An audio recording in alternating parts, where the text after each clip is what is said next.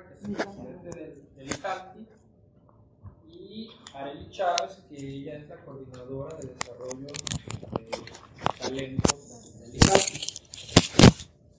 Entonces, pues como les comentaba en, el, en las invitaciones, el objetivo es presentar los resultados, una parte de los resultados, porque es una encuesta muy larga de lo más importante que, des- que descubrimos con la encuesta de IT Talent, que se realiza cada año en el IJANTI, pero que este año la decimos más a fondo todavía que en otros años. Entonces tiene información bastante interesante y eh, Areli será la que, la que lleve la reunión. Si tienen cualquier duda también, ya sea en el momento o al final, para aclarar algunas de las, porque vienen muchos datos, muchas diapositivas, si tienen alguna duda en esa diapositiva, podemos parar y preguntar. Adelante. Entonces, pues bienvenidos y muchas gracias. Bueno, buenos días, un gusto tenerles aquí. Eh, su servidor, Luis Armando Valtierra González Madrid, presidente del IJALTI, como mencionó Alejandro, y, básicamente es, es un tema que nos preocupa y nos ocupa. Gracias a Dios. Y digo gracias a Dios en el sentido, somos de los pocos estados que traemos temas de búsqueda de talento y desarrollo de talento. Ah, Ojalá que así estuviera todo el país. Significa que la economía de todo el país pues sería una, una, una economía en mucho mayor movimiento de lo que actualmente estamos. Entonces, es, es básicamente, si gustan, vamos empezando y ustedes me detienen donde tengan alguna duda o en todo caso, Arely. Como saben, el IJALTI somos una asociación civil sin fines de lucro, con una asamblea compuesta por la triple hélice, gobierno del Estado, donde nuestra cabeza de sector es el secretario Pompa, por designación del, del señor gobernador, quien es nuestro socio, voy a decirlo así. Por otra parte es este, la Canieti, que es la industria, y la Universidad de Guadalajara, que representa a la academia en este caso.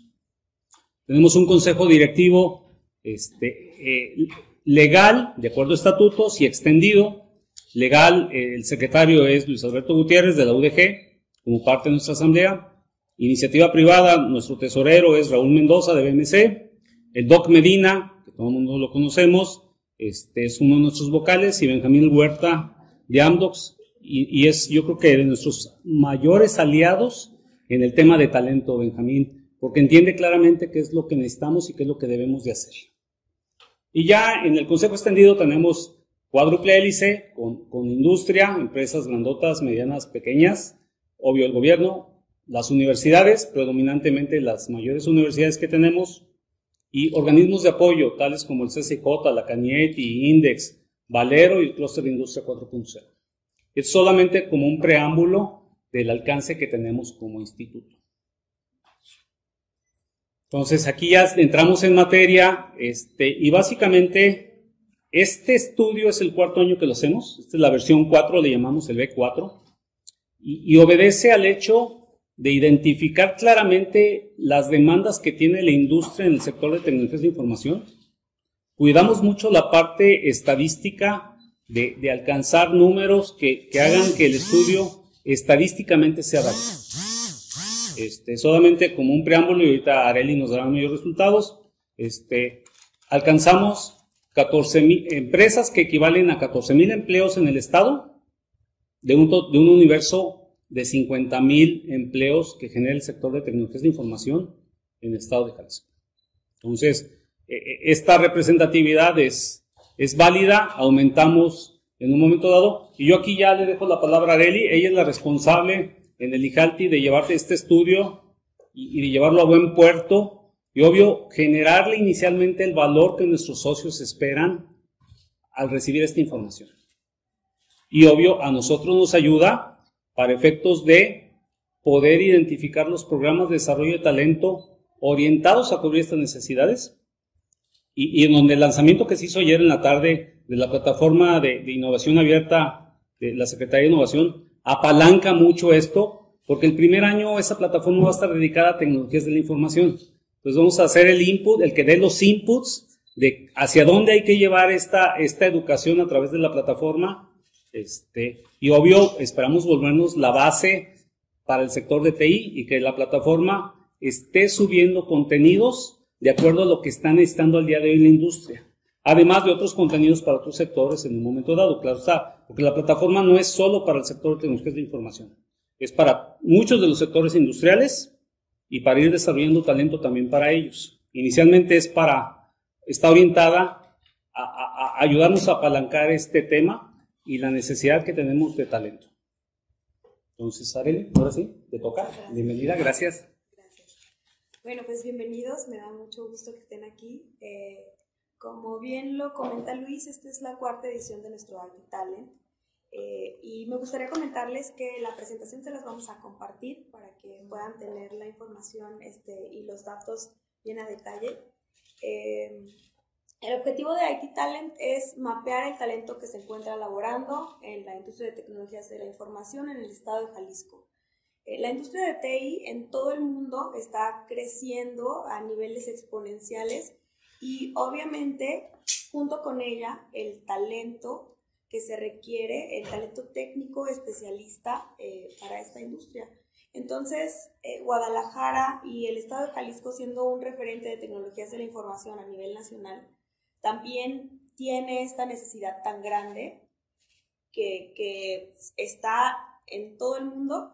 Eh, y, bueno, es por eso que nacen estas iniciativas como IT Talent para conocer un poco más a nuestro talento, a nuestra industria y fijar estrategias mucho mejor planteadas y que nos ayuden a llegar a nuestras metas con mayor facilidad.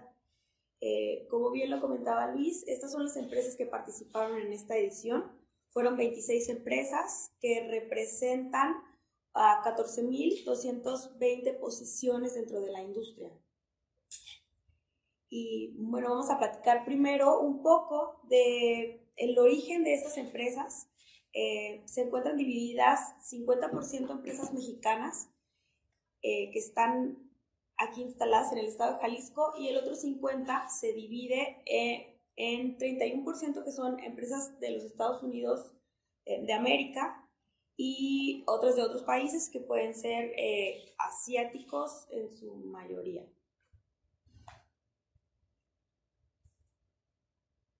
Hablando, pasando un poco a los servicios eh, que brinda nuestra industria, se encuentra principalmente los servicios de soporte, implementación y aplicaciones, y bueno, aquí encontramos porcentajes muy amplios, es porque la cartera de servicios que puede ofrecer una empresa eh, puede ser muy amplia y es repetida y es por, eso, por ello que todos tienen la oportunidad de llegar hasta el 100%. Eh, pero los principales es soporte, implementación y aplicaciones. Y, y, solamente puntualizar un poquito, complementar a Areli, el tema de operación, que es bajo, es un 52%, es donde tenemos mayor oportunidad. En operaciones es donde podemos agregar más valor que en otras áreas. Soporte es básicamente soportar aplicaciones ya existentes y cualquier problema que surja, ayudar a resolverlo a distintos niveles de complejidad. tema de implementación es instalar sistemas nuevos, etcétera, que de alguna forma contienen cierto valor, pero el tema de tener operaciones de IT conlleva un valor agregado todavía superior y creo que es algo en donde debemos de enfocarnos. Y, y si hago una analogía con lo que nos pasó en el año 2002, 2003, donde China se adhiere a la OMC y todo el producto de consumo de bajo valor y, humano intensivo en su manufactura se lo lleva a China. Y Jalisco se queda con productos de alto valor, baja mezcla y bajo volumen. Y ahí es donde Jalisco se empieza a reconvertir en lo que el día de hoy tenemos. Entonces, e, este nicho de alto valor, ahí está la oportunidad. Ahí es donde debemos de enfocarnos cómo operaciones la hacemos que crezca más. Y esto tiene que ver con un tema de, desarrollo de talento que se llama DevOps, básicamente, que es una combinación de varias disciplinas en donde se puede tener ese alto valor agregado.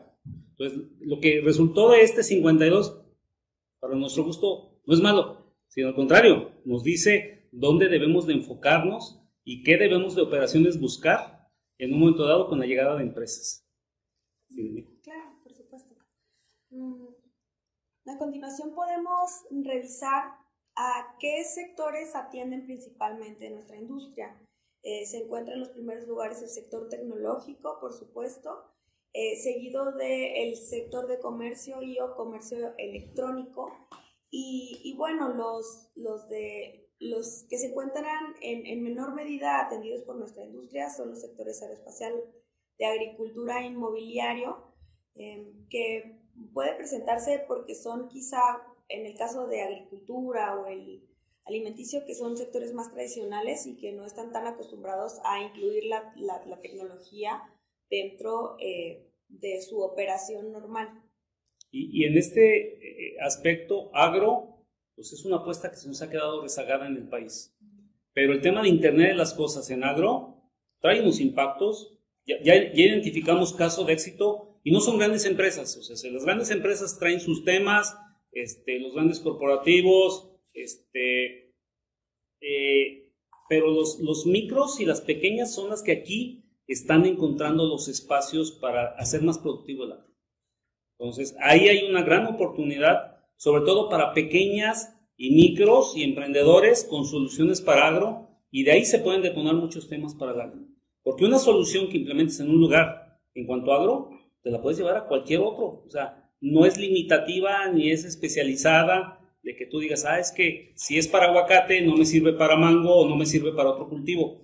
Es, es muy estándar las soluciones y eso ayuda a impactar el tema del agro. Y eso nos puede, si somos el, mayor productor de agro del país, pues esto nos puede dar un, un, una, un crecimiento acelerado desde el punto de vista que haremos mucho más productivo el campo. Y obvio que le vaya mejor a la gente que se dedica al agro, en consecuencia. Sí, sí. Y, sumando un poquito a este tema de los sectores, como en Halti tenemos una iniciativa en el Comité de Oportunidades de Negocio, en la cual se definieron estas verticales, como bien lo comenta Luis, eh, el agro, pero también está el sector automotriz, el financiero, este, el sector salud el sector alimenticio y entonces se van, a, se van a buscar estos casos de éxito dentro de nuestros socios, dentro de estos em, emprendedores que tienen estas soluciones de, que aportan gran valor a estas industrias y, y como Ijalti los vamos a acercar a estos sectores. Entonces es la manera en la que buscamos acortar un poquito esta, esta brecha digital en esos sectores que quizá no, no están tan acostumbrados a incluirlo en su operación. Mm. A continuación tenemos un cruce de información en, donde podemos revisar eh, por tamaño de empresa a qué, tipo de servicio presta principalmente.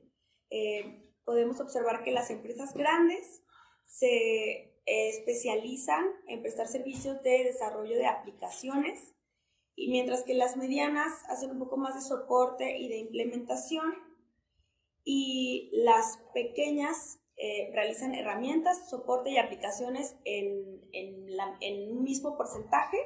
Y las micro, este, principalmente soporte, pero también diversifican un poco más sus, sus servicios. Y vamos a pasar a revisar el, eh, al mercado al que atienden nuestras empresas. Eh, la industria de TI en Jalisco exporta el 90% de sus productos y servicios y por eso tenemos este gran porcentaje de exportación, el 90%, y únicamente el 10% de las empresas se encuentran totalmente sirviendo a un mercado nacional. Y al lado podemos revisar el cruce, que también es, información muy interesante de cómo va decreciendo, cómo va creciendo el nivel de exportación conforme crece el tamaño de la empresa. Eh, las micro se enfocan en, prácticamente en su totalidad a servir al, al mercado nacional y, bueno, en, conforme va creciendo el tamaño de empresa, va también creciendo el nivel de exportación dentro de las mismas. Y bueno, vamos a hablar un poquito ya más del el tema de recursos humanos. Eh, la industria de tecnologías de la información tiene eh, muchas empresas que, son, que están certificadas como Great Place to Work y, bueno, en esta podemos revisar eh, el crecimiento de la industria, ya que el 58% de las empresas esperan mayor contratación. Y si sumamos las que esperan mayor contratación con las que van a contratar la misma cantidad que en 2018, mm, nos da un total de 96% de la industria. Entonces esto nos habla de lo mucho que está creciendo las empresas aquí en el estado de Jalisco y todos los empleos que se están generando en esta misma industria. Y las que tienen menor contratación predominantemente obedece a que perdieron algún proyecto y reacomodan a sus grupos de trabajo y por eso dejan de contratar gente de fuera. Entonces, buscando retener a tu talento que ya está entrenado, perdiste una cuenta, entra una cuenta nueva, cómo reacomodas o reconviertes tu talento hacia eso y eso obedece a que su contratación sea menor de gente exterior, de externa para poder subsanar y no incurrir en, el, en, el, último segmento que es generar despidos, ¿no? En un momento. Exactamente, que, que de alguna forma cerró una operación, abrió otra y empieza a jalar el talento que, que en muchos casos, al ser transversal eh, eh, para efectos de flex, pues te lo puedes llevar a cualquier otro proyecto. Y eso es lo que sucede habitualmente. En TI es el mismo caso. Sí.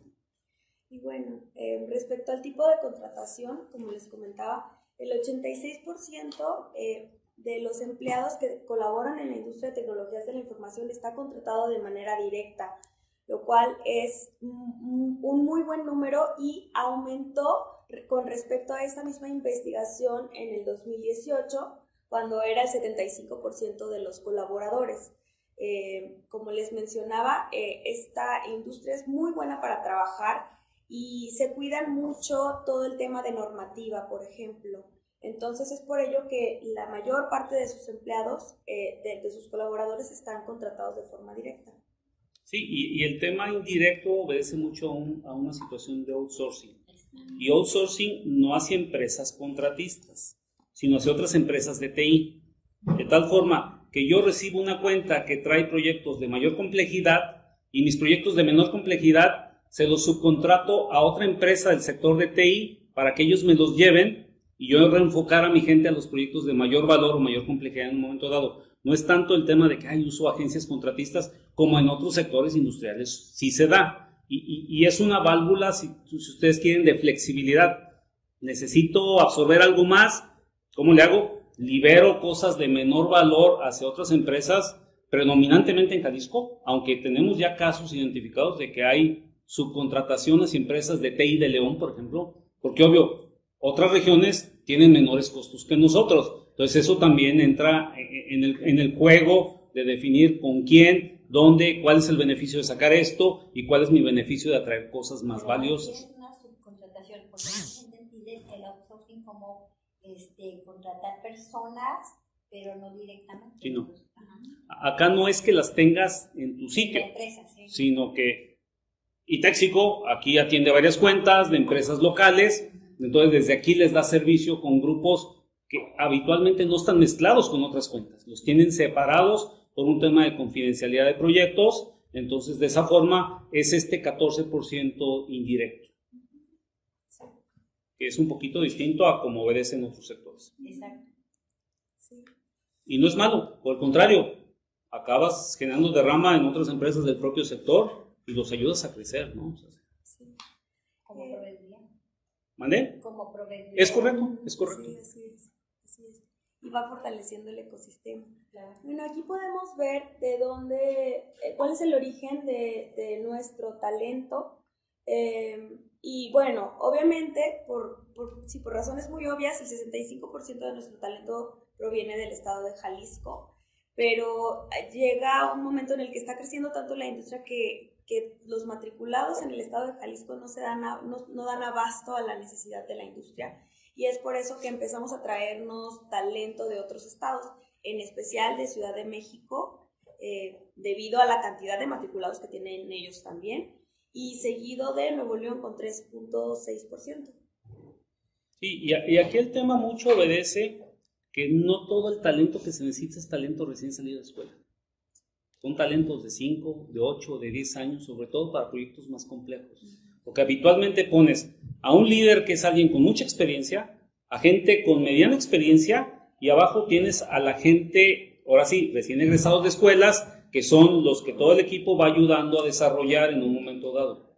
Entonces, este, e, esta demanda de talento pues obedece a esos temas, ¿no? O sea, se, hay proyectos que no podemos tomar porque no hay el talento calificado con experiencia adecuada en el momento que llega un proyecto. Infelizmente los perdemos. Estamos hablando de alrededor de 8 mil personas cada año o proyectos equivalentes a 8 mil personas que se nos van porque no tenemos ese pool de talento con esa experiencia y ese conocimiento disponible.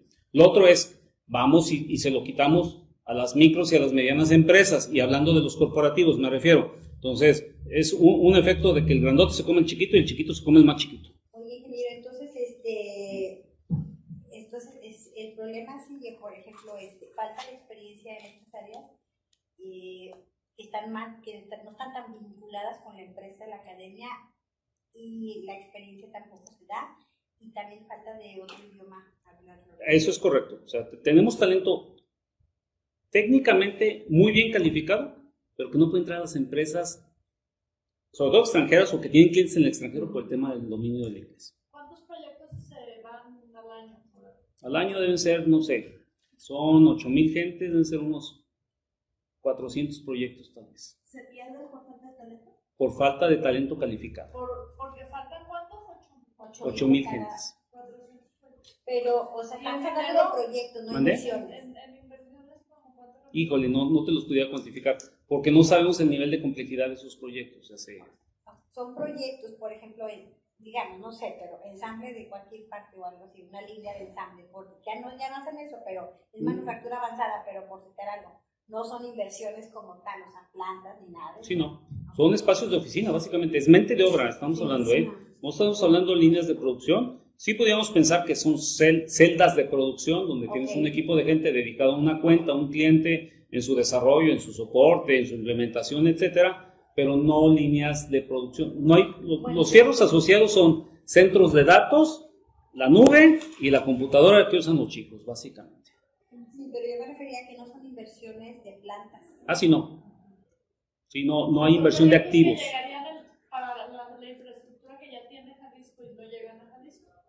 Y no es un tema de infraestructura, porque infraestructura es conectividad, es espacios donde instalarse, etcétera. Es de que no llegan porque no está el talento en ese momento disponible para poder captar el, el- el- ¿A qué ese problema. Se están yendo a casi todo el país, están este, pulverizando. ¿eh? No hay una concentración de que todo se vaya hacia cierto estado. Pero creo que lo que quiere decir Lili es que, este, que no hay capacidad en las empresas o no hay la forma de, de, de- de atraerlos, por lo que ya digo, en las empresas instaladas, hay esa capacidad. Eh, de- es que-. Una empresa no puede tener 50 ingenieros pagándoles esperando a que llegue un proyecto. No, no, no. Se te van para arriba tus costos.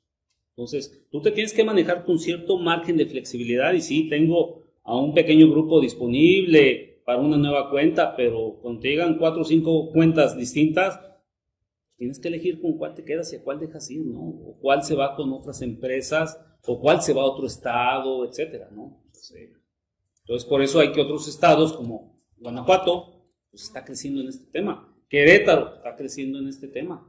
Este, Estado de México no ha crecido tanto pero en no es que consecuencia. Esté perdiendo, bueno, los está perdiendo, pero no está perdiendo en recursos, Ah, no. que está perdiendo en que pudiera atraer más y no los Exacto. Nuestra velocidad de crecimiento es menor, lo voy a decir así. Proyectos. Sí, en proyectos. Que Yo. Sí. yo quisiera preguntarle eh, si se pierden 400 proyectos al año por falta de 8.000 talentos, eh, ¿qué perfil debería tener ese talento para que Jalisco, o sea, tener- el talento que le hace falta, ¿qué perfil debería tener ese talento? Por lo menos 5, 8, 10 años de experiencia. Y ahí se vuelve la dificultad, ¿no? O sea, ¿qué es lo que haces? Pues vas y compras muchas veces ese talento a otras empresas, empieza a pagar salarios más altos y, y- y coloquialmente se dice, empieza a calentarse el mercado. ¿Por qué? Porque empieza a pagar más y hay otras empresas que ya no pueden ofrecer esos salarios, pues te vuelves muy atractivo y qué bueno para la gente, que se pague más por sus, sus actividades, sus habilidades. Pero hay empresas que ya no pueden entrar a competir por esas posiciones en esa guerra de salarios en un momento dado, que hay que cuidar y que hay que tener un pacto de caballeros, tal como en la industria electrónica sucede, pues se ponían de acuerdo, este, hay que cuidar que no se nos infle el mercado, porque aparte te saca de competitividad en un momento dado. Pues son temas que sí hay que cuidar y que ya se identificó una necesidad de conversar entre todas las empresas y sobre todo hay jugadores que llegan que no necesariamente juegan con las reglas que jugamos localmente. O sea, todas las transnacionales americanas nos podemos entrar a, sentar a platicar. Las asiáticas llegan y, y- y ellos vienen a cumplir su misión y, y no se preocupan por un tema de pacto de caballeros o cómo le hago. Y, llega el caso de que si yo soy una empresa asiática, voy a la puerta de una empresa americana o mexicana y, vente conmigo y aquí está el papelito para que eh, me mandes tu currículum y demás. O sea, se está empezando a dar esas situaciones y de alguna forma tenemos que buscar cómo controlarlas Pero- o normalizarlas. Pero no es bueno eso, porque finalmente para la ciudad. Sí, pero genera cierta competencia desleal en un momento dado. ¿De cuánto es el promedio en la competencia leal, como usted lo menciona, del sueldo? El, el sueldo promedio del estudio, estamos hablando de 43 mil pesos. Pero ya hay gente capacitada. Sí, con gente capacitada. O sea, ahí entra la mezcla de los nuevos, de los medianos, de los mejores pagados, de los que están siendo sobrepagados por un exceso de, de demanda de sus habilidades, etc. Sí, Oye, ingeniero, pero a ver, entonces, ¿por qué falta esa gente con experiencia? porque no tenemos cómo producirla localmente a la velocidad que se está necesitando. Pero es un problema nada más de falta de experiencia o de o que no salen egresados de las escuelas con los conocimientos exactos para la industria. Eh, esa situación de que no traigan los, lo- las competencias adecuadas que no se necesita, se viene subsanando vía la inversión de las propias empresas en desarrollar el talento. Le cuesta más a la empresa desarrollarlo que recibirlo ya con esas habilidades. Pero eso se va subsanando en el camino. El tema de tener gente con mayor experiencia eh, obedece mucho. ¿Cómo acelerar el crecimiento de estas gentes? De que en lugar que se tarden cinco años, a lo mejor en tres años estén listos para responsabilidades equivalentes a uno de cinco años. Y, y ahí obedece mucho a las estrategias de las empresas. O sea, por ejemplo, el traer extranjeros con altos niveles de experiencia a que se vuelvan tus, sus capacitadores, a que se vuelvan tus mentores de- del grupo, ayuda a acelerar el crecimiento. Pero acuérdense que también tenemos una ley, el Instituto Mexicano de Migración, que nos dice, solamente puedes tener un extranjero por cada 10 mexicanos contratados. Entonces, ahí nos, nos limita un poquito. Si es una empresa ya muy grande, pues puedes traer más gente, pero si es una empresa chiquita, pues estás limitando a uno o dos extranjeros, caso que pudieras traerlo aparte, ¿no? Yo quisiera retomar el tema de los sueldos. 43 mil pesos toman ah, en las empresas, no, no en las asiáticas que dices que están pues pagando más y generando competencia desleal. desleal. Es- El, el- el- el- los 43 mil pesos es lo que nos establece el estudio con las 26 respuestas que tenemos. Ah, ¿Cuántas empresas fueron? 26.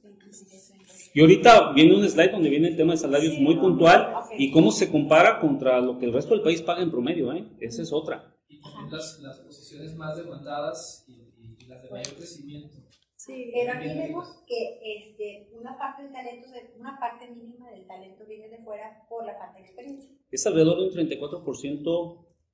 eh, bueno, el año pasado un 34%, este año habría que sacar solamente las diferencias.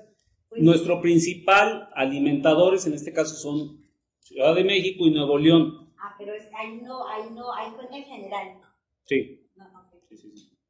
O sea, pero este 34%, estás hablando que son 50 mil, estás hablando como 15 mil gentes que estamos trayendo de fuera. de fuera. y las vamos a seguir necesitando, es lo otro. Y, y ojalá que en, eso, en, en esos problemas nos los veamos siempre, ¿no? Significa que nuestra industria está creciendo a la velocidad que tenemos que ir a traernos el talento de donde venga. O sea, se- porque no podemos detener el crecimiento de la industria simplemente porque ya no hay talento local. No. O sea, tenemos que trabajar en dos frentes. ¿Cómo tenemos más chicos que entran a más carreras de ingeniería y salen con mejores competencias que necesita la industria y eso le reduce costos a la industria de capacitación? ¿Y cómo lo complementamos con gente que venga de fuera? Eh, la tarea tiene que venir en, en los dos frentes y necesitamos desarrollar los dos frentes. Pero hace falta también este, que las universidades tomen en cuenta eso, porque son esquemas que tienen en su currícula como muy anticuados. Fíjate, e- es muy lento el proceso para cambiar una currícula. Ahorita te doy la palabra, nomás déjale contesto a Laura. Pero lo que estamos buscando es, y ya se los planteamos a los rectores, danos tres materias optativas que representan entre el 20 y el 30% de la currícula y es más fácil de modificar, porque la materia optativa no son requerimientos de tu currícula para los efectos de generarte un título universitario.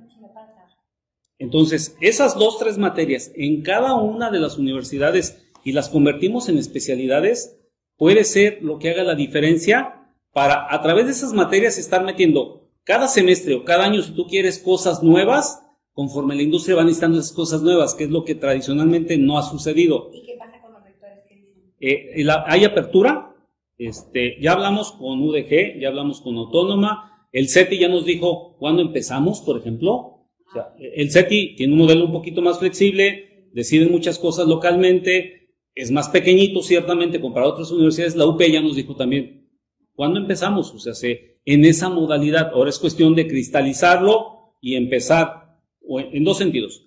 O subimos a instructores de la industria que den esas clases o capacitamos a profesores universitarios para que si ya tienen cierto conocimiento, simplemente se los elevamos a donde la industria necesita para que los chicos ya empiecen a meterse estas optativas como una especialidad. Y aparte, creo que a la universidad le permite vender esto como una novedad y como una especialización de alto valor para sus, sus estudiantes, ¿no? Y la otra parte, que no es solamente universitarios, y ya está sucediendo en otros lugares del mundo, nos estamos metiendo a, a los técnicos y técnicos superiores. Es otro filón que no hemos tocado porque habitualmente tecnologías de información se basan en ingenieros. Pero si lo llevo, y, y, y, sin ser denostativo, a un tema de programadores, un técnico o un técnico superior cumple perfectamente con las competencias. Entonces ya estamos implementando algunos programas, sobre todo en los eh, COBAEX, eh, en los CONALEPS eh, y en eh, el IDEF, que es el, los Institutos de Capacitación para el Trabajo, va a ser uno de sus mayores aliados para poder implementar esto. Porque también les faltan programadores, ¿verdad? Tienen, algunos tienen ya carreras de tecnología de información, pero no están actualizadas a lo que la, la, la industria requiere. Entonces, ahí es donde ya estamos, ya tenemos una currícula para Java, tres semestres, lista para implementarse, sea con profesores propios o con gente de la industria. Y también se tendría que reducir el, el, el número de años de, de, las carreras, ¿no? Para técnicos y técnicos superiores yo creo que no. Pero también en las licenciaturas, ¿no? Porque Híjole, la, evoluciona es que- mucho el mundo de la tecnología como para eso. No te puedo dar una respuesta afirmativa en ese sentido. Lo que sí está sucediendo como una tendencia internacional es el que el, el- diploma universitario ya no pesa tanto como las competencias. O sea, hay empresas que ya no con- que contratan gente porque sabe programar en Python, indistintamente que tenga una carrera universitaria no la tenga. Entonces ya se empieza a ver un, un cambio en los paradigmas donde solamente si tienes el título universitario te puedo contratar. Ya no. Bueno, porque había casos, me acuerdo, que la persona de licenciatura especialidad de doctorado y doctorado y doctorado, porque le daba salida a la vida productiva. ¿Sí? Entonces se la pasaba en la universidad. Sí, en y, y lo sigue habiendo, yo creo que lo sabe- y qué bueno que lo siga habiendo, porque se necesitan para otras cosas. Es para estar adentro. Para estar adentro y a lo mejor para hacer investigación y desarrollo en un momento dado. Y, y qué bueno que eso suceda, pero necesitamos también este, cómo meter más gente que a lo mejor carreras truncas, o ya no pude por un tema económico seguir estudiando y me tengo que poner a trabajar, ¿cómo le abrimos la puerta a toda esa gente para insertarlo en el sector o que están siendo sub- subutilizados en otras cosas con menores sueldos, ¿no? Entonces, e- esos programas es donde nos ayuda mucho a atraer ese talento. La plataforma de innovación abierta que se anunció ayer trae ese enfoque, no solamente para estudiantes, es para alguien que, que ya no pudo estudiar y que ahí puede generar esas competencias y que de ahí ya podemos brincar lo que sigue. Si gustas continuar, Minka. Cambiarle el audio para.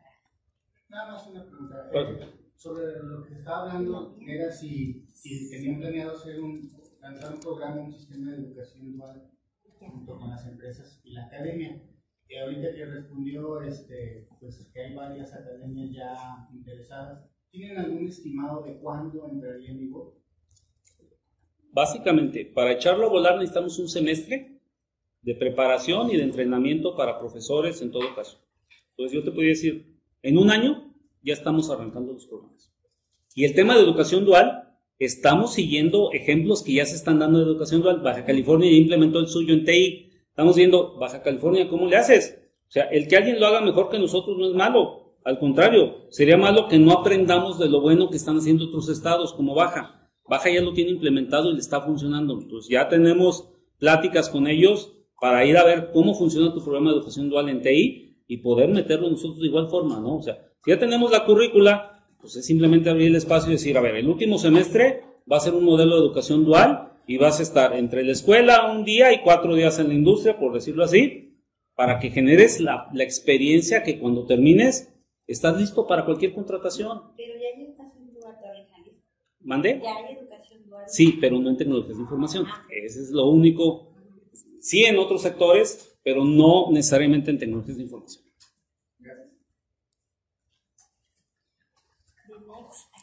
Muy bien.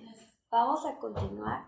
Y también más adelante tenemos este, pensado platicarles un poquito de todas estas iniciativas que está haciendo el IJALTI para atender a esta gran necesidad de talento.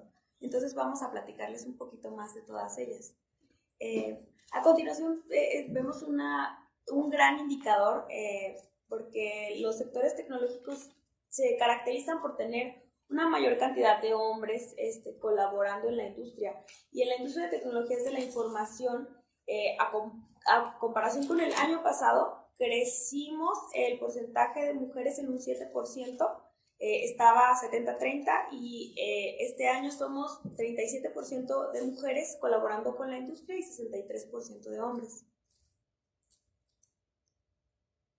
Vamos a pasar a una parte un poquito más técnica, hablando de los lenguajes de programación que son más demandados eh, por, nuestra, por nuestra industria y se encuentran empatados en primer lugar Java y JavaScript, eh, seguidos de Python, eh, que tiene, está creciendo muchísimo porque es todo lo que tiene que ver con ciencia de datos y es un tema que toda la industria está pues revolucionando. A nivel internacional, Python lleva tres años siendo el lenguaje de programación número uno que está requiriendo el mundo. con nosotros todavía no, ¿por qué? Porque nuestra demanda local todavía trae mucho contenido de Java, sea JavaScript o Java Full Stack, como le llamamos, que son el frontend y el backend, eh, en un momento dado. Entonces, todavía Python no pinta tanto. Digo, hace el año pasado era el cuarto lugar, ya subió al tercero y, estoy casi seguro que el año que entra ya se va a insertar entre los otros dos Javas en un momento dado. Y no porque los otros Javas desmerezcan o ya no estén en uso, sino porque hay más demanda de gente que tenga bases de Python, porque sobre Python construye R, sobre R construye ciencia de datos y sobre ciencia de datos construye inteligencia artificial. Ese es el pad que Python ofrece en un momento dado y por eso está volviendo tan importante a nivel mundial. También es muy intuitivo. Python es considerado de los pocos lenguajes de programación para no programadores, porque un niño lo puede aprender relativamente fácil. Alguien que no haya sido, que no tenga la carrera en ingeniería en sistemas, aprender Python se le facilita más, porque es más simple en su manera de usar, en sus comandos, etcétera, y es más fácil y más rápido de habituarte a manejar Python. Y a continuación tenemos eh, las cinco posiciones más demandadas y las cinco posiciones que van a crecer más en 2019. Las más demandadas, pues obviamente son desarrolladores, tanto los backend como los full stack, que como bien lo comentaba Luis, son los que desarrollan tanto el front-end como el back-end. Eh, seguidas de soporte de aplicaciones, desarrollo y administración de bases de datos, y por supuesto mesas de ayuda y, soporte de ayuda que tiene que ver con atención a los clientes. Eh, y las posiciones de mayor crecimiento están relacionadas, por ejemplo, la, que tiene mayor crecimiento, los científicos de datos, completamente con el tema de Python, eh, los escritores técnicos, que ellos se encargan de simplificar la información que necesitan los desarrolladores, eh, seguido de la consultoría y desarrollo de negocios, que siempre, siempre se mantiene en un lugar importante. Después está también el desarrollo y administración de bases de datos y los ingenieros en Big Data, que también están relacionados, científicos de datos ingenieros en, en Big Data. Y para diferenciar un poco, los científicos de datos se enfocan un poco más en el tema matemático y los ingenieros en, en Big Data están completamente relacionados con estructuras de datos, poner tus datos de forma eficiente, etcétera, para que luego una inteligencia artificial, por ejemplo, le pueda sacar el debido provecho. O sea, en un tema de inteligencia artificial, le metes basura, sale basura. Y me refiero, metes datos más estructurados, no esperes que te dé inteligencia fidedigna y confiable. Entonces, hay, hay mucho labor que hacer en darle forma a los datos para que entonces la, la, la parte de inteligencia artificial pueda ser realmente aprovechada. Y respecto a IT Talent, este es el último dato que es nuestro salario medio de la industria de tecnologías de la información, que es de 47.562.50 pesos, eh, que haciendo una pequeña comparación con el estudio de 2019 de Software Guru, el cual tiene el salario medio de la industria de TI, pero a nivel nacional, que, y ellos tienen el dato de 33 mil pesos. Entonces, en el estado de Jalisco estamos pues bastante por encima del dato del, del salario medio a nivel nacional. A ver, y de arriba, eh, todos son de Jalisco. Estadi sí, Sí. estadísticamente el que se debe considerar es la mediana. A mediana. Sí, porque es el dato estadístico de valor, Más allá que la media, que es simplemente un promedio. O- y digo, para ciertos datos estadísticos la desviación estándar cuenta mucho. Sí. Este, pero la mediana es el dato que debemos de considerar para esos efectos. Sí, pues entonces el salario está por arriba de. Del, De- la del resto del país, nacional, sí, sí. que tiene dos efectos. Un efecto que es un imán para atraer a gente de fuera, pero otro efecto que pudiéramos ir degradando el nivel de competitividad en un momento dado, de volvernos un lugar caro y donde ya no seamos tan atractivos por volvernos caro al, al ir perdiendo esa competitividad. Y son temas que tenemos que La cuidar. media nacional son 33 mil. La media, sí, 33 mil, según Software Guru en su estudio de 2019. Ajá. Ellos hacen un estudio también de sueldos y salarios y lo realizan cada año y es a nivel nacional. Un egresado, ¿con, con, cuánto entra más o menos? Te doy los extremos Sí. entre 16 mil y 35 mil pesos. No, bueno, pues mejor que en cualquier parte. Y depende de, de la empresa a donde vayas. Sí, sí, claro, pero un promedio, por Sí, nada más, ajá, o sea, para tener comparativo. Hay una sola empresa que está ofreciendo 37 mil pesos de salario a ¿Cuál los recién egresados. la que está por allá lejos? Allá por el periférico. Todas están lejos. No, no, pero hay. No, se los digo tal cual. Oracle, Oracle, es el que más está pagando Sí. a, a los recién egresados. y aparte, Oracle se está jalando gente especializada en muchos temas de bases de datos. Arquitectos de bases de datos está súper bien pagado porque Oracle se está comiendo ese talento porque es lo que obedece a su negocio. El, el hijo de una amiga reportera de nuestro sistema este, entró ahora. Y qué bueno por la gente. Pero, o sea, Claro. es que está, que está feliz. que Es aparte- Disneylandia. Disneyland- Oracle.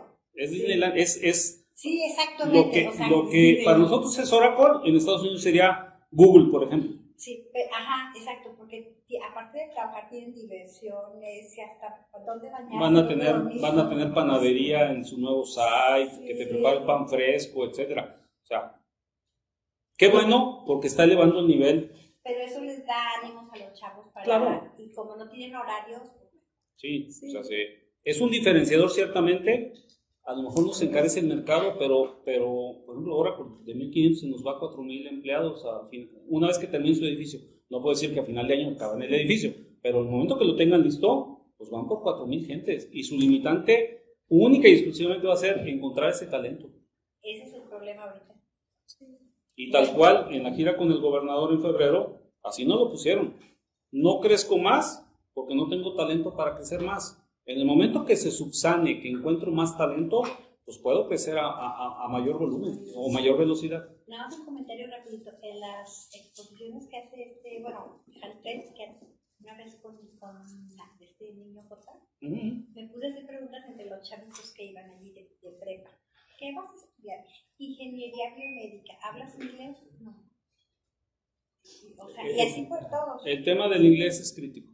Sí. Y a, y a todos los niveles y para todo el tema de alta tecnología, no necesariamente TI. Sí. Sí, electrónica, nano, biotecnología, este, medios creativos. El, el común denominador de todos nosotros es el inglés. Sí, sí, sí. Sí, y es por ello que vamos a hablar un poquito de las iniciativas de desarrollo de talento que estamos trabajando en el IJALTI. Mm, De entrada tenemos un comité de talento que atiende a estas estrategias, eh, generar estudios de talento, busca crear talento nuevo, busca atraer talento de otras entidades federativas y también buscamos desarrollar el talento que ya tenemos colaborando en la industria. Eh, las empresas que están aquí al lado son las que forman parte de nuestro comité y nuestro líder empresarial es Benjamín Huerta, que es director de Amdocs México.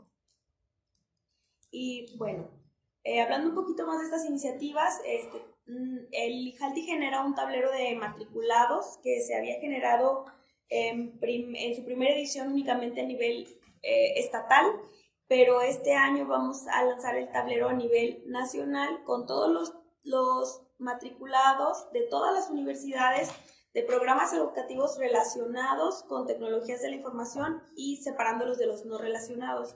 Y entonces esto nos ayuda a visualizar de, de mejor forma dónde está este talento por el que vamos a irnos porque ya los que se matriculan en el estado no son suficientes. Son alrededor de 3.200 los que se matriculan en todo el estado y como bien lo comentaba Luis, la necesidad de la industria va por encima de los 8.000 cada año. Ah, en todas las universidades son 3.200, en todas las carreras que tienen que ver con TI. Con TI, puntualmente. Así es. Así es. Sí, el tablero lo vemos en tres dimensiones. Una, los que directamente inciden en el sector de TI, son estos, los que entran a todas las demás carreras de ingeniería, que que de alguna forma hay cierta vinculación, pero no son directos para TI. Electrónica, saben programar, te los puedes traer a TI, son indirectos. Y obvio, los que al día de hoy aparentemente no tienen nada que ver con TI, y hablo aparentemente porque TI cada vez está volviendo más transversal. No puedes generar una aplicación para el agro si no traes todos los fundamentos de agro. Entonces, ¿qué es lo que haces? Un ingeniero agrónomo, lo subes a la tecnología, lo educas, o le juntas a un tecnológico que sepa hacer algoritmos matemáticos, entonces empiezan a plantear una solución viable, porque un, ingeniero de sistemas está difícil que pueda entender toda la parte de, agro y, me voy simplemente al tema de plagas para saber qué hacer, cómo hacerle, cómo estudiarlas y con la tecnología encontrar una mejor solución. Entonces, lo que aparentemente hoy no tiene nada que ver, abogados, hay unas niñas que acaban de desarrollar una aplicación donde metes todos tus datos y te acaba generando todo tu proyecto para acta constitutiva de una empresa, que típicamente pues tienes que estar trabajando con el notario, te cuesta más, se tarda cierto tiempo. Entonces estas soluciones, pues es gente que conoce, ellas son abogadas de carrera originalmente y, se metieron al tema de, de, desarrollar aplicaciones, de entender cómo programar y demás, y sacaron su propia solución, ¿no? Y son unas chicas emprendedoras. Y así empieza a haber cada vez más disciplinas que aparentemente no tienen nada que ver con tecnología, pero que se van metiendo al tema tecnológico. Entonces, eh, eh, para esos efectos, tecnología de información se vuelve más transversal y empieza a llegar a más nichos de donde tradicionalmente llegaba.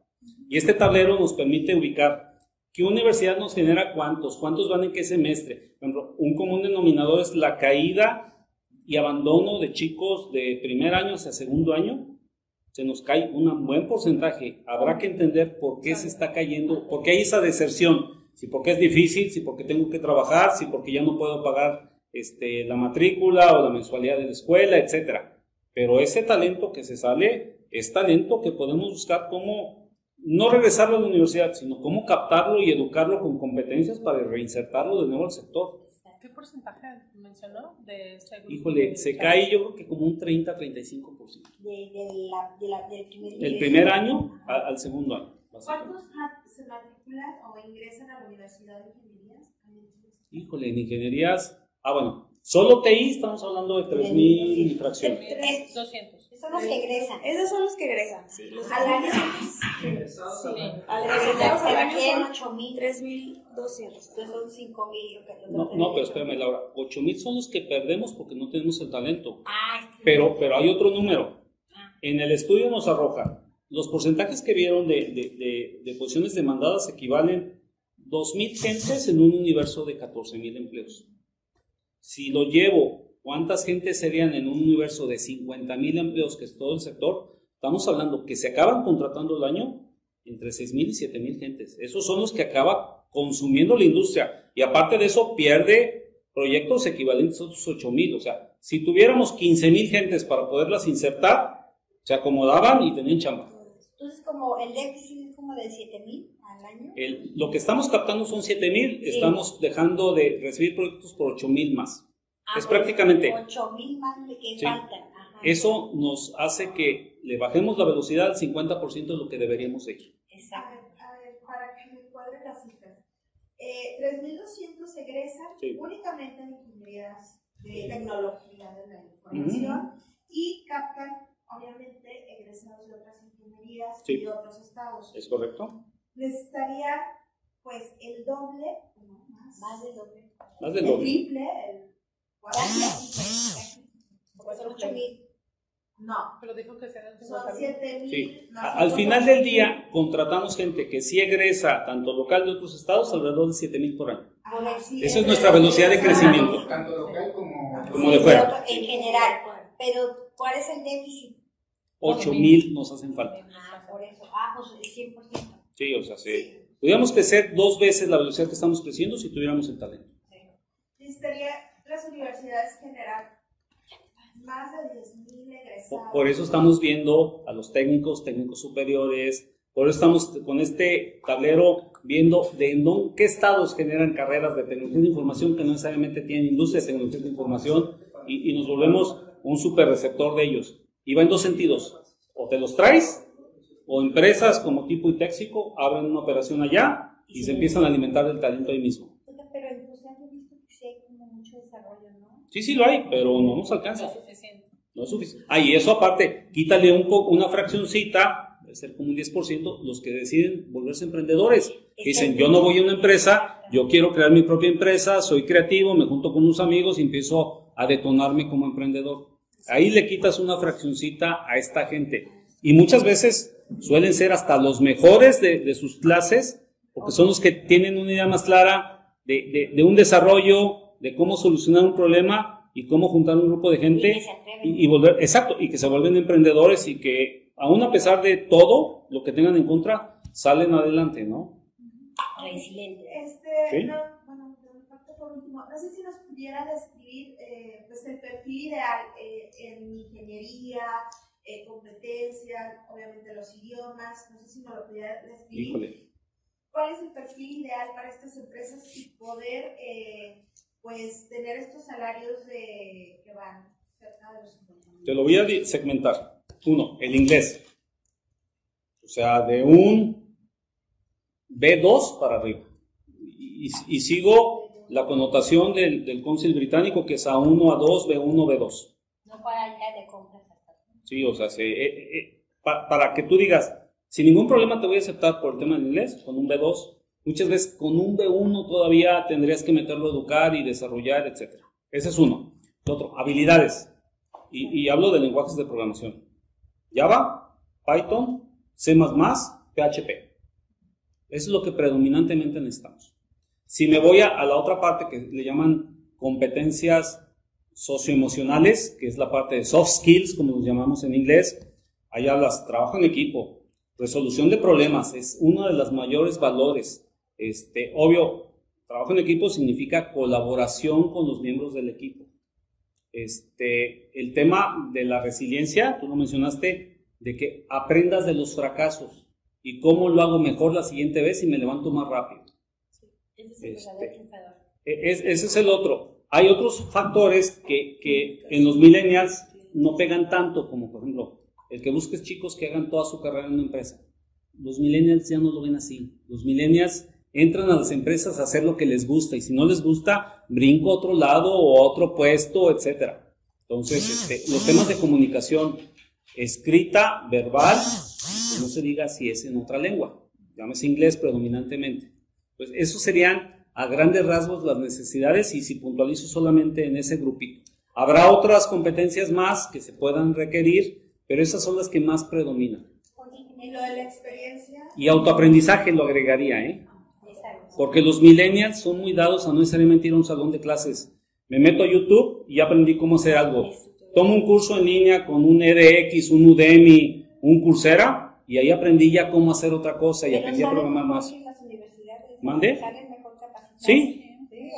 Es no que hay una diferencia. En Estados Unidos tomas estos cursos y te dan créditos. Y al final, la acumulación de créditos te da un valor curricular como si fueras hubiera sido una carrera. En México todavía no tenemos esa parte. Es que aquí Entonces- no, no- no vamos a lo útil. Eh, seguimos mucho las estructuras tradicionales, voy a decirlo así. Oiga, pero entonces, ¿les dan problema a los millennials o no? No, no dan problema. Simplemente su forma de ver las cosas es distinta a como lo- los baby boomers, pues las vemos. O sea, yo cuando entré a trabajar, yo entré a una empresa buscando hacer carrera en la empresa este, y aventarme mis 22 años que me eché en, en HP, en esa empresa. Los millennials ya no lo ven así. El tema de permanencia en una empresa ya no tiene el mismo valor para ellos. Es hago lo que me gusta hacer, mientras de que mi gerente me apoye en lo que me gusta hacer y sea productivo y entregue y tenga retos, etcétera, les sigo. Pero el momento que ya no me gusta eso, o que ya mi gerente no me deje hacer esa parte, ya no pesa tanto el de que, ay, llevo tantos años y, ya sí me pesa salirme y mi antigüedad y demás. El tema de la antigüedad de ellos no es un valor que quieran cuidar. Así como no buscan comprar casa, pues buscan predominantemente rentar. Ya no buscan siquiera rentar, comprar coches, ¿no? O sea, ya es más como me muevo de otras formas, o tomo Ubers, este, en lugar de comprarme un carro que luego no sé dónde estacionarlo, etcétera, etcétera. Mantenimientos y demás, quito eso de encima. Tiene una forma más práctica de vida y, y obvio también buscan Vivir más la vida, más allá de dedicarte a trabajar para generar los bienes para ti o tu familia, como a nosotros nos acostumbraron de niños, ¿no? Y hago solamente el comparativo entre un millennial y alguien de mi edad en este caso. Pero eso, una parte, sí, son más prácticos, pero también una parte es irresponsabilidad. Fíjate que el tema de, de, responsabilidad yo no lo ponderaría como responsabilidad, simplemente sus necesidades y su forma de ver la vida es distinta. Sí, sí, sí. y digo, y, hay que entenderlo y donde nos puedan ayudar hay que meterlos a que nos ayuden. Este, y mientras de que les, tenemos que aprender cómo manejar todo este tema de, de, las generaciones. Este, la generación Z, que son los más jóvenes que apenas están saliendo de la escuela, ellos tienen otro chip muy distinto. Ellos son workahólicos de nacimiento y, y ellos ya son nativos en las tecnologías. Ellos ya saben que yo no necesito ir a una escuela para aprender X cosas y, digo, ahí sí hay un riesgo de que haya menos chicos que entran finalmente a universidades porque encuentran mecanismos de aprendizaje distintos. Pero hay que, las escuelas se tienen que adecuar a eso. Es correcto. Digo, y ya se están dando cambios, ¿no? O sea, la currícula del TEC de Monterrey ya cambió. No le pudieron quitar el, los títulos universitarios como tal, porque pues, los papás todavía queremos que mi hijo salga con un título universitario de doctor o de ingeniero X, etcétera, etcétera. Y, digo, pero el TEC de Monterrey ya tiene arquitectos que aprenden otras disciplinas no relacionadas con la, con la arquitectura, que al final del día le contribuyen en muchos sentidos, a temas tecnológicos, a temas de sustentabilidad económica o ecológica, etcétera, ¿no? Entonces, este, creo que está cambiando, no a la velocidad que debería, pero ahí vamos. ¿Algo más? Que, vivimos y, accedemos a todo. Digo, ya desde tu celular puedes hacer compras en Amazon y te llega, ¿no? y, todo esto es gracias a la tecnología en un momento dado. O sea, están cambiando nuestros hábitos de vida este, fundamentales a una nueva forma de hacer y vivir las cosas. Eh, sí, pero nos tenemos que adaptar. ¿eh? Sí. Sí, Nos quedamos ahí todos. Sí. Aquí es un tema de que tenemos que evolucionar, tenemos que crecer con nuestros jóvenes talentos este, y, meterlos a los temas y que sean parte de, de, los resultados y de los impactos que podemos generar. Decía el otro día más años que ahora este, deben buscar desde la primaria cómo hacer atractivo las matemáticas, porque diario estamos muy encajonados en que son complicadas, son difíciles para todos, y las hacen más divertidas, es el problema de que pocos chavos se, van a estudiar las carreras de ingeniería. Es correcto.